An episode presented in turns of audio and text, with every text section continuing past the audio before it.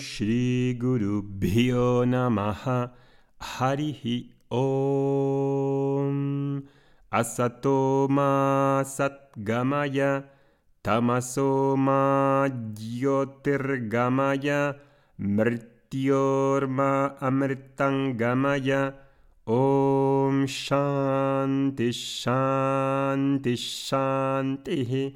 हरिः ॐ श्रीगुरुभ्यो नमः Harihi Om. Llévame, Señor, desde la irrealidad a la realidad, a la verdad, Sat. Llévame desde la oscuridad a la luz del conocimiento. Llévame desde la mortalidad del cuerpo a la inmortalidad del ser. Si escuchas un podcast acerca de Vedanta, es probable que sepas explicar más o menos qué es Vedanta. Probablemente hayas conocido Vedanta a través de la escuela o si lo conocías anteriormente. Cuando una cosa nueva llega a nuestra vida, a veces es difícil explicarlo o clasificarlo. Hoy en día, si nos referimos a la palabra yoga, más o menos la mayoría de la población tiene algunas ideas o imágenes generales acerca de qué es yoga, aunque sean limitadas o incluso aunque estén alejadas de la realidad. Hace 50 años sería difícil explicar qué es yoga para la mayoría de la población, ¿no? ¿Para qué es yoga? ¿Para qué vale? ¿Qué problema resuelve? Hoy lo podemos más o menos intentar explicar, mucha gente lo puede explicar. Lo mismo puede suceder con meditar. También hace 50 años era más difícil explicar qué es meditar. Ahora tenemos este tema más o menos nuevo de qué es Vedanta, para qué sirve Vedanta. Siempre me ha interesado esto de saber qué problema resuelve, para qué nos vale. Si preguntas para qué vale un destornillador, la respuesta pues más o menos es bastante sencilla, ¿no? Puedes usarlo para limpiarte la oreja, sí, pero fundamentalmente vale para atornillar o destornillar tornillos. Sin embargo, si te pregunto ¿para qué vale la filosofía? Bueno, pues muchos de nosotros tendríamos serias dificultades para ver las dimensiones de la filosofía y a qué afecta. Lo mismo sucede con la fe, con la religión, con la espiritualidad. No tenemos tan claro qué hacen y para qué valen como un destornillador. Si un amigo te pregunta ¿qué resuelve Vedanta? ¿Qué es lo que le dirías? ¿Qué crees que le dirías? Lo puedes poner en los comentarios. Ser consciente del problema que resuelve es importante para anhelar una solución. Si quiero desatornillar un tornillo, busco un destornillador.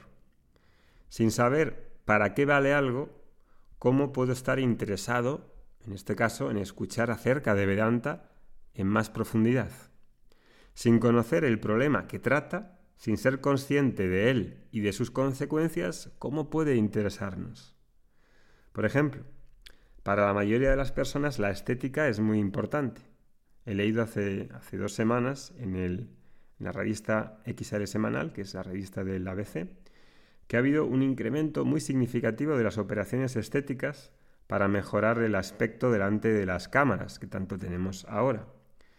Como nos pasamos mucho tiempo delante de Zoom, parece que hay una nueva demanda para arreglar ciertos mm, desimetrías que las cámaras, por el tipo de objetivos que llevan, pues crean unas desimilitudes y unas mm, desimetrías y ha creado un efecto en el entorno de la estética que se llama dismorfia de zoom. Dismorfia de zoom. Incluso puedes ver cuando hacen fotografías las cámaras y las puedes subir a Instagram que puedes aplicar filtros, ¿no? Y muchos de esos filtros tienen en cuenta la piel por la que quieren aparecer los figurantes de esas fotografías. Entonces ponen filtros que suavizan la cara y parece que quitan arrugas y hacen ciertas operaciones. Y pues bueno, eh, hay ahora una demanda, dicen, de operaciones. Hay una operación, si os interesan estos datos, quizá no, de la rinoplastia, que es la operación a modelar la nariz, es la operación ahora mismo más demandada en España. Eh, cuesta entre 5.000 y 9.000 euros. Luego está otra que se llama la blefaroplastia, la más demandada en la pandemia. Es una cirugía para los párpados, que los rejuvenece. No es exactamente muy bien y corrige las orejas y los párpados caídos. Su precio está entre 2.000 y 4.000 euros. Para los hombres que estén escuchando este programa, la operación de cirugía más demandada es la corrección de papada. Es decir, el problema de la estética es algo que realmente interesa a la población en general. Y como hay interés, pues las soluciones que se plantean son de interés. El problema es que somos muy conscientes de ese problema, de la estética, del no verse bien. Y por tanto, buscamos soluciones y estamos dispuestos a pagar esos precios de la rinoplastia, entre 5.000 y 9.000 euros, porque están mm, disponibles y por lo tanto, si quiero solucionarlos, pues lo pago. Bien, ¿qué haría falta para que Vedanta, la filosofía o el cristianismo tuviera el mismo interés que la blefoplastia esta o la rinoplastia? ¿Qué haría falta? Bueno, pues que hubiera el mismo grado de conciencia del problema y del interés por lo que resuelve, ¿no? Para que hubiera ese grado de interés, primero debería ser consciente del problema en sí.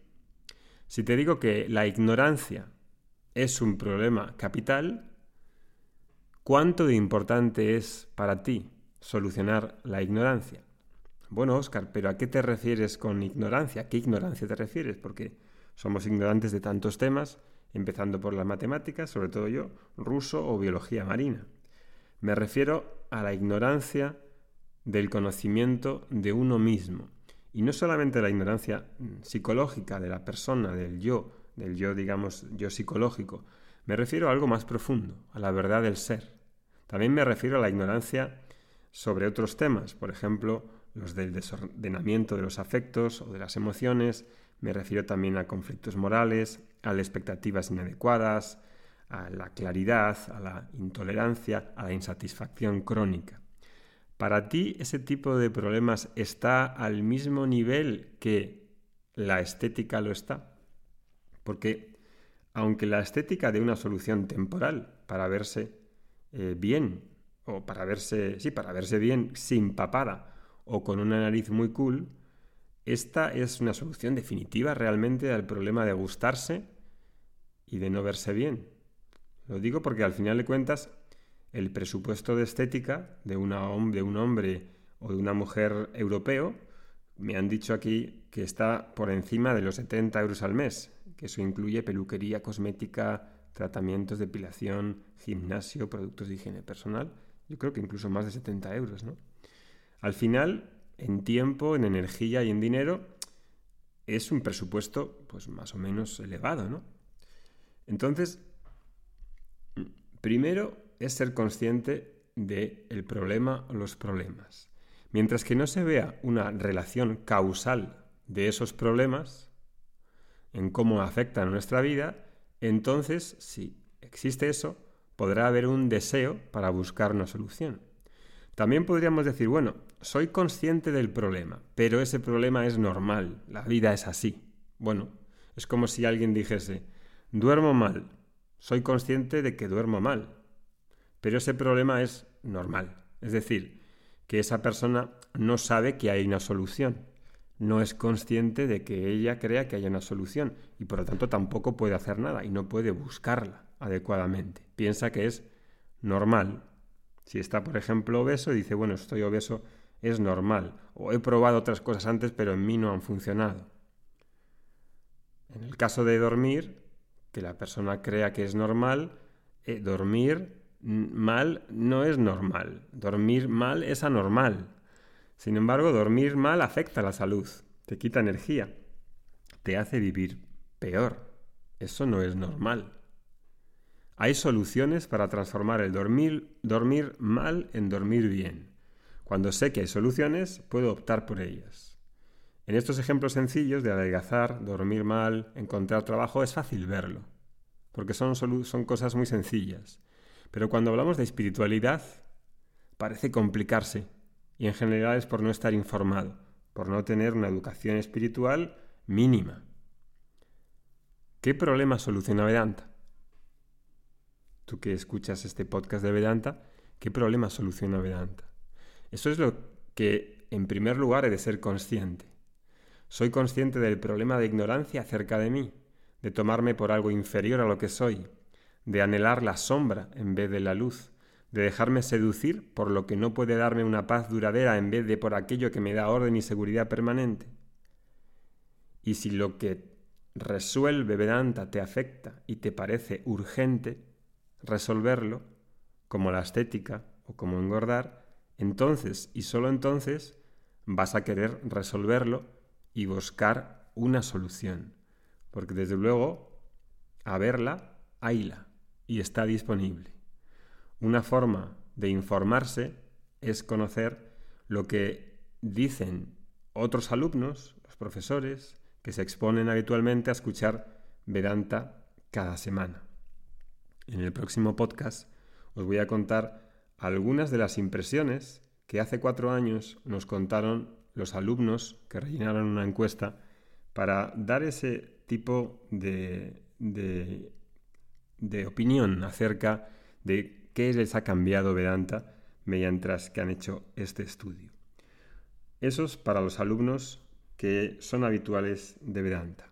Para los alumnos que no son habituales de Vedanta y no estudian con nosotros, no estudian de forma regular, con un profesor, hemos ideado, ya os lo he contado en el anterior podcast, una idea que hemos tenido y es para aquellas personas que a lo mejor no tienen de tiempo, no tienen suficiente claridad en cuanto a lo que resuelve, de manera que puedan estar contacto, en contacto con un medio de conocimiento con una exposición habitual más ligera a través de audios, vamos a crear esta que se llama este servicio que se va a llamar Domingos de Vedanta, en el cual cada domingo vais a recibir un audio de diferentes temas de la cultura védica en el que pues se van a hablar de diferentes aspectos que creo que marcan una diferencia en la vida de una persona.